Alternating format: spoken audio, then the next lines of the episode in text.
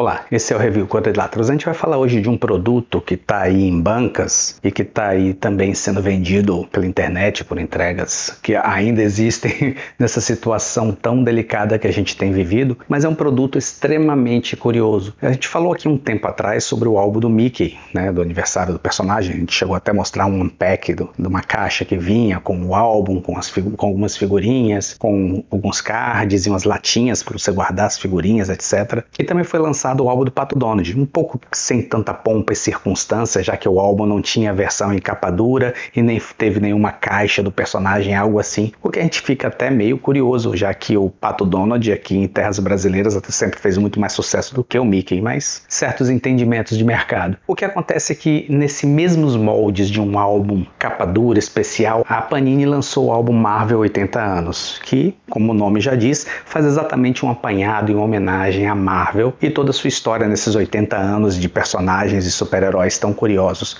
O que é interessante nesse álbum é que ele também tem uma caixa especial e que ela também é um pouco tanto quanto mais cara, que as pessoas até se questionam, vale ou não vale a pena. O que eu posso dizer é o seguinte, eu comprei a caixa especial e vale ou não vale um tanto quanto questionável, apesar de que eu tive bastante sorte com o produto que eu comprei. O que acontece é exatamente isso. É uma edição de colecionador, ela vem o álbum, vem algumas figurinhas, vem uma a caixa para você guardar os cards e alguns cards nos pacotes e cinco cards especiais que só tem nessa caixa. A ideia de que esses cards seriam uma edição realmente de quem comprou esse material aqui, elas não são achadas nos pacotinhos de uma forma normal. Essa caixa, ao contrário da do Mickey, ela tem algumas peculiaridades. Além dos cinco cards especiais, que no Mickey não existia, e o Mickey deu umas três latinhas, que por sinal enferrujam com uma facilidade monstra, nessa Marvel Panini optou por fazer um outro esquema. Em primeiro lugar, lançou essas cinco cards especiais e não colocou nenhuma lata nem algo desse sentido para brilhantar a caixa. Você tem aqui dentro, você tem o álbum, a caixinha para você montar para botar os cards e os pacotes de figurinhas. Existe uma quantidade de envelopes, elas vêm dentro de um saquinho fechado com as figurinhas dentro e as cinco figurinhas extras dentro desse mesmo saquinho. É uma caixa até muito bonita, muito bem organizada.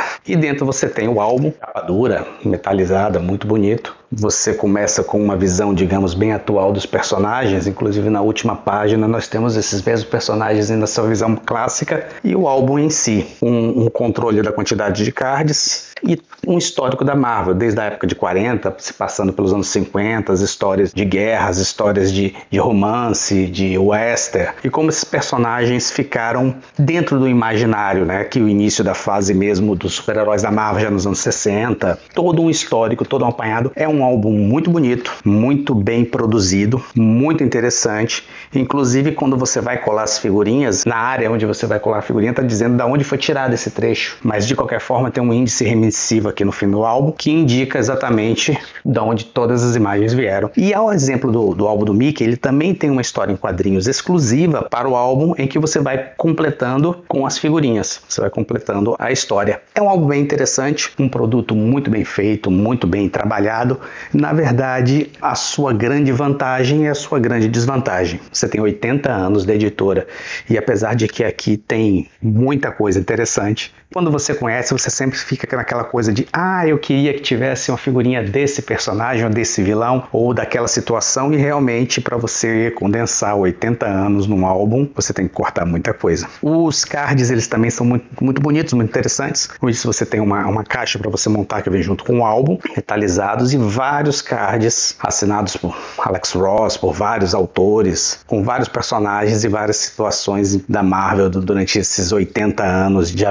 e personagens e, e situações. É um álbum interessante, eu acho que é um tipo de coisa que para o fã realmente da Marvel, algo bem desejável, é bem interessante. Não vou dizer que aqui vai ter algum, nenhuma informação que você vai dizer, meu Deus, eu não sabia que a Marvel fez isso nesses 80 anos, mas se você realmente ler com atenção, olhar com atenção as figurinhas, vai ter um outro personagem que você de repente nem lembrava mais que tinha existido e que eles fazem uma citação aqui e de repente é exatamente aquele personagem que você gostaria de ver ou rever ou ter em sua coleção. Eu aconselho quem tiver coragem. Eu tive uma certa sorte com essa caixa aqui porque eu consegui praticamente completar o álbum inteiro só mesmo com esse pack. Como são pacotes fechados, você depende muito de uma, digamos, uma dose de sorte de que você não tire aquela quantidade interminável de figurinhas duplicatas e não consiga nem chegar à metade do álbum. Mas de um modo geral, não vi tantas figurinhas duplicatas dentro dos pacotes e eu praticamente completei o álbum só mesmo com essa caixa aqui. É algo interessante, você pode estar tá, de repente depois tendo uma caixa muito bonitinha para você botar na estante e